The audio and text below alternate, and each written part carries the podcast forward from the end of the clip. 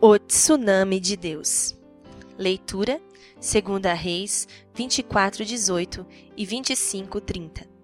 Assim Judá foi para o exílio, para longe da sua terra. 2 Reis 25, 21.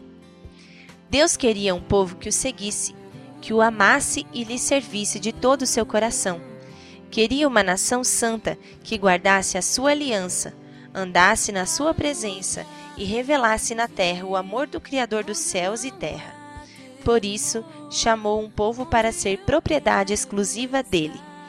Mas o povo escolhido quebrou essa aliança que fizera com Deus. Apesar disso, dia após dia, o Senhor estendeu sua mão para este povo rebelde. Porém, sua paciência se esgotou.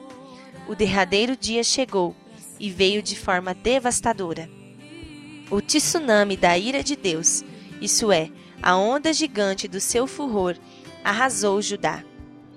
Zedequias quebrou seu tratado de submissão ao rei da Babilônia. Em virtude disso, as tropas de Nabucodonosor sitiaram Jerusalém. No terceiro e último cerco, os babilônios incendiaram a cidade de Jerusalém, destruindo-a completamente. Saquearam seus tesouros, mataram os filhos do rei Zedequias furaram os olhos deste e o levaram cativo. Em 586 a.C., aconteceu a terceira deportação do povo de Judá para a Babilônia. Ficaram em Jerusalém apenas alguns pobres. Quem se relaciona com Deus de forma obediente experimenta suas bênçãos.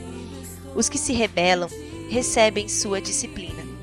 Mas jamais esqueçamos em Cristo, o seu perdão é concedido graciosamente aos que se voltam arrependidos para Ele. Ainda é tempo de graça. Quando este findar, virá o juízo, que será definitivo. Então, a nossa oração. Querido Pai, através do teu Filho Jesus, fizeste uma aliança conosco. Guia-nos para que permaneçamos firmes nela. Amém.